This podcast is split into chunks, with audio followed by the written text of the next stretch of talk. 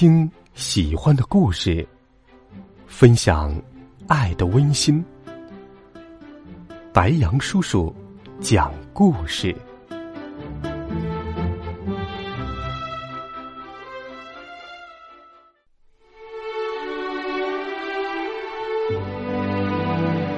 小朋友们、同学们，晚上好！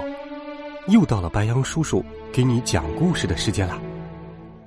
今天，白杨叔叔会继续给你讲历史当中的好听故事。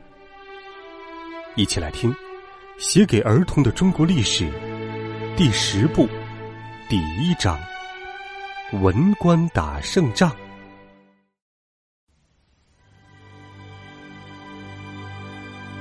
好勇斗狠是一种习惯，它像抽烟喝酒一样，很难戒除。南宋和金好不容易和平相处了二十年，虽然南宋有些委屈，但毕竟没有战争是件令人舒服的事。可是，当一位叫完颜亮的人成为金朝的统治者以后，一切又改变了。完颜亮是个喜欢炫耀、野心十足的皇帝，尽管过着奢华的生活。仍然觉得居住的地方简陋不堪，根本无法匹配自己的伟大。他听说，南宋的国都临安，气候温暖，景色宜人，西湖盛开的美丽荷花，俊秀的吴山，实在令人向往。真恨不得立刻跑那儿去定居才好。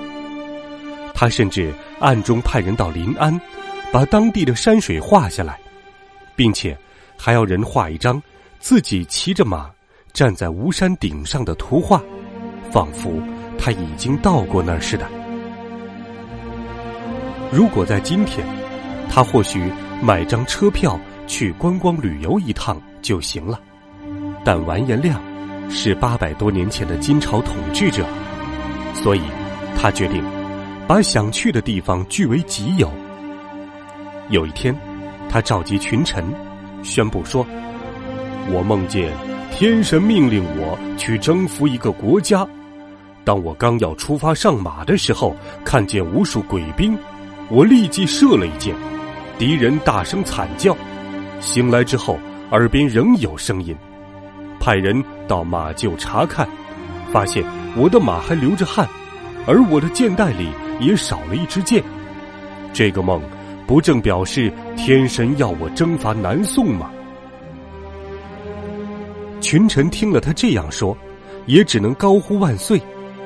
于是，完颜亮就带着他的美梦出发了。南宋一听金兵又来了，吓得手足无措。宋军四处奔逃，连将领也不见踪影。宋高宗一面派人到前方。催促将士们抗敌，一面偷偷叫人准备船只，以防战败时从海上逃跑。在派赴前方的官员里面，有一位名叫于允文的文官。他来到采石这个地方，眼见对岸敌军气势高昂，准备渡江扑杀过来，而宋军则三三两两垂头丧气，因此就立即召集散乱的官兵说。若再不振作，只有死路一条。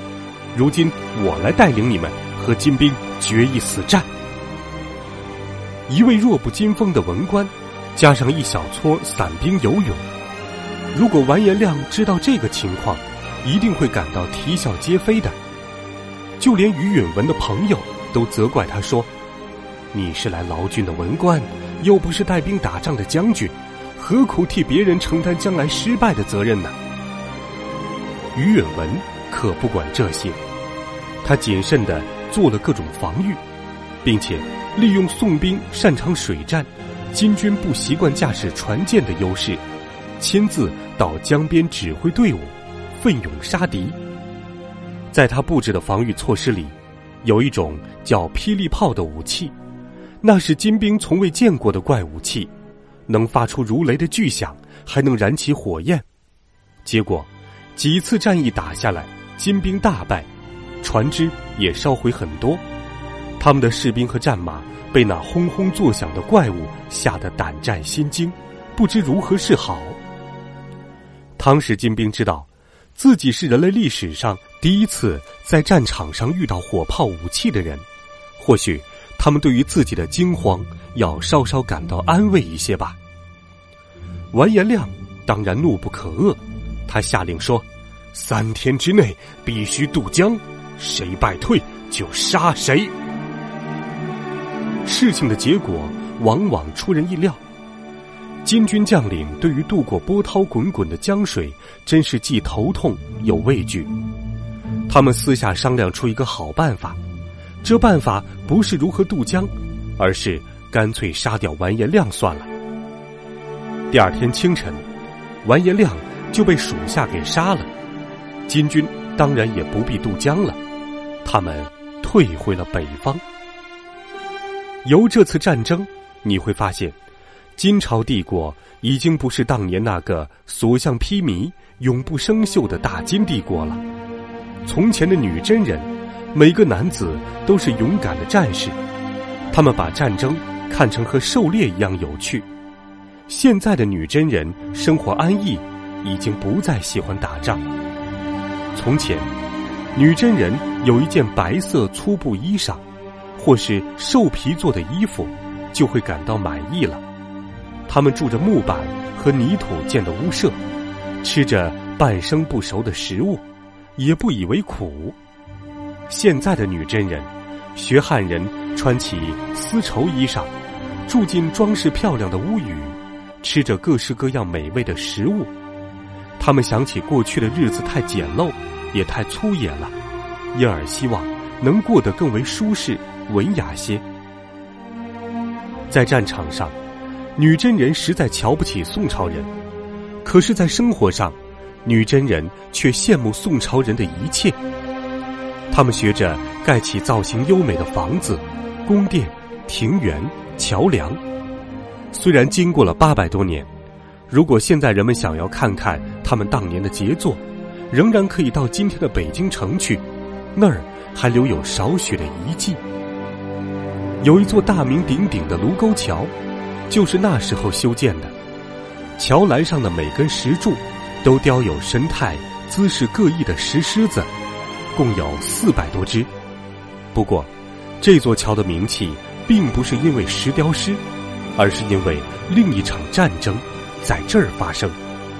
至于这场战争，我们在往后会提到它的。女真族的人数。比汉人少，他们知道，要统治北方这么多的汉人，就必须了解汉人。他们觉得汉人使用一种奇形怪状的符号，实在太神奇了。这种被称作文字的东西，可以用来沟通、记录，并且能让人变得更聪明。所以，女真人也创造了女真文字，而且还把汉人的书籍翻译成女真文字。要女真人好好学习，他们甚至还建了孔庙，表示对孔子的尊崇。那位梦想征服江南的完颜亮，就曾读汉人的四书五经、诗歌歌赋，并且将官吏的组织、官名、官员穿戴的服饰、礼节等等，都改成和汉人一样呢。一个上马杀人。下马饮酒的粗野民族，现在穿起丝绸衣服，有模有样的谈起诗书来了。可是，几十年后，他们已经习惯了这种生活方式。不单如此，他们甚至开始嫌弃女真文字，不想再说女真的语言。大家索性就看起汉人的书籍，讲起汉人的语言来了。他们吃的越来越精致。穿得越来越美丽，直到有一天，金朝皇帝发觉自己的族人竟连骑马射箭也生疏了的时候，他感到有些不对劲儿了，于是赶忙下令，勒令告诫族人，千万别把自己的风俗习惯全给抛弃才行。如同许多父亲唠叨自己的孩子那样，劝诫通常是无效的。趾高气昂的女真人。已经变得好吃懒做、游手好闲，而且每年接受宋朝那么多的白银、绸缎和礼物，这种不劳而获的情形，让他们感觉一切都太美好，所以女真人建立的大金帝国，渐渐像只泄了气的皮球，不再蹦蹦跳跳了。大金帝国不再强盛，南宋有位宰相，名叫韩托胄。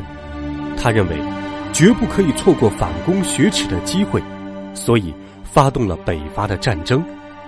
不过，他的举动只能算是一场悲哀的闹剧，因为金兵虽然没有从前那般勇猛，可是宋军更是不堪一击。双方人马一接触，宋军就一败涂地了。金国告诉宋国说：“交出你们的祸首，我们再和谈。”于是，南宋就把宰相韩托胄杀了，将他的头颅送到金国首都，悬挂在街上。然后，南宋又在合约中多增加了些礼物。从此以后，金国再也没有打南宋了。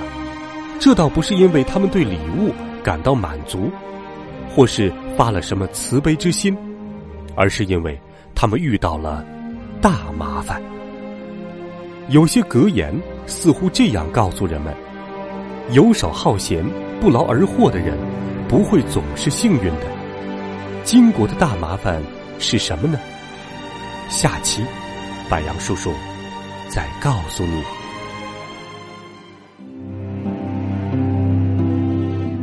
好了，孩子们，这一集的中国历史，白杨叔叔就给你讲到这里，希望你能够喜欢。也欢迎你把我们的故事分享给更多的好朋友。微信当中搜索“白杨叔叔讲故事”的汉字，点击关注我们的公众微信号，每天都有好听的故事等待着你。我们明天见，晚安，好梦。